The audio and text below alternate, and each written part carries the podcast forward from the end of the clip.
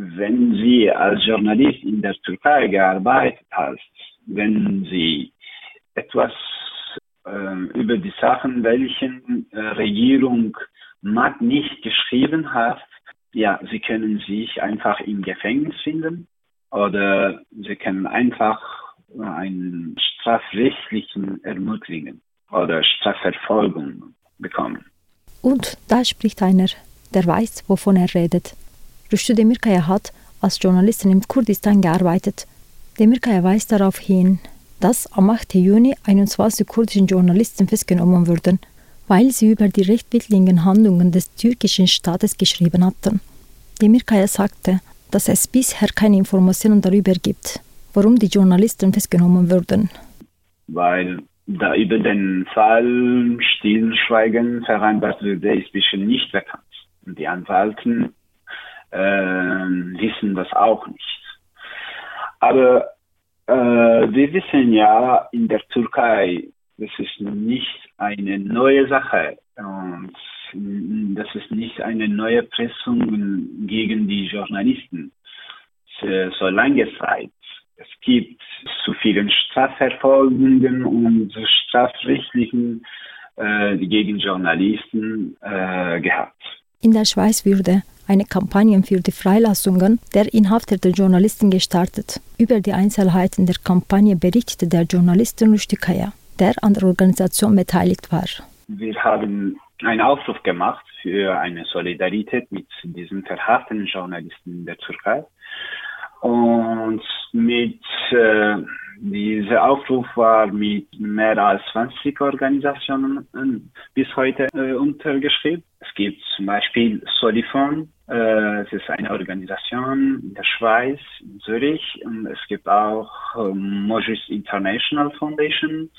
Es gibt die Zeitung Page de Gauche, äh, Medico International, äh, International Schweiz äh, Sozialistpartie äh, Schweiz und Grünen, demokratische Juristen und Juristen äh, der Schweiz, äh, Städtepartnerschaft von Basel, Solidarité sans frontières, äh, Plattform für Frieden äh, und Solidarität und es gibt auch so viele anderen Organisationen dabei. Demirkaya erläutert auch den Inhalt der Kampagne und weist auf die Bedeutung der Solidarität für den freien Journalismus hin.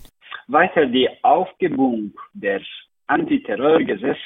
Antiterrorgesetzgebung des Landes, die Einführung wirksamer Garantien für die Meinungsfreiheit und die Unabhängigkeit der Justiz die Beendung der systematischen Verletzungen demokratischer Normen und die Einführung von Pressefreiheit und Rechtsstaatlichkeit.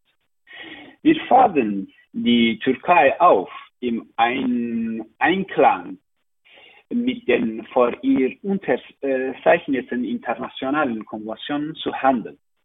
Und wir wollen auch eine Solidarität äh, mit den ver, äh, verhassenen Journalisten und Journalisten in der Türkei und in, in Kurdistan.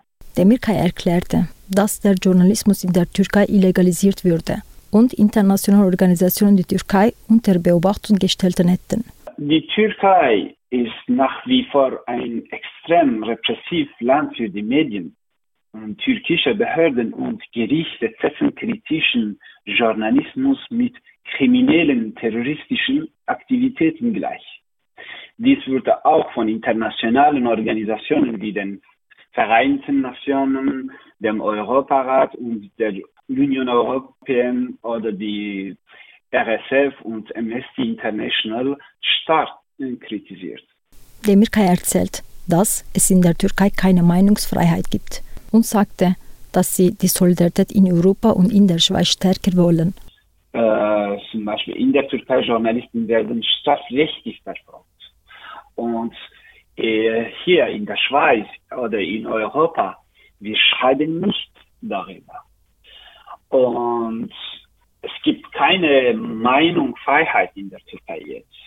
Nicht nur für die Journalisten, für alle wenn Sie die Regierung kritisieren, mm, Sie können einfach sich im Gefängnis finden.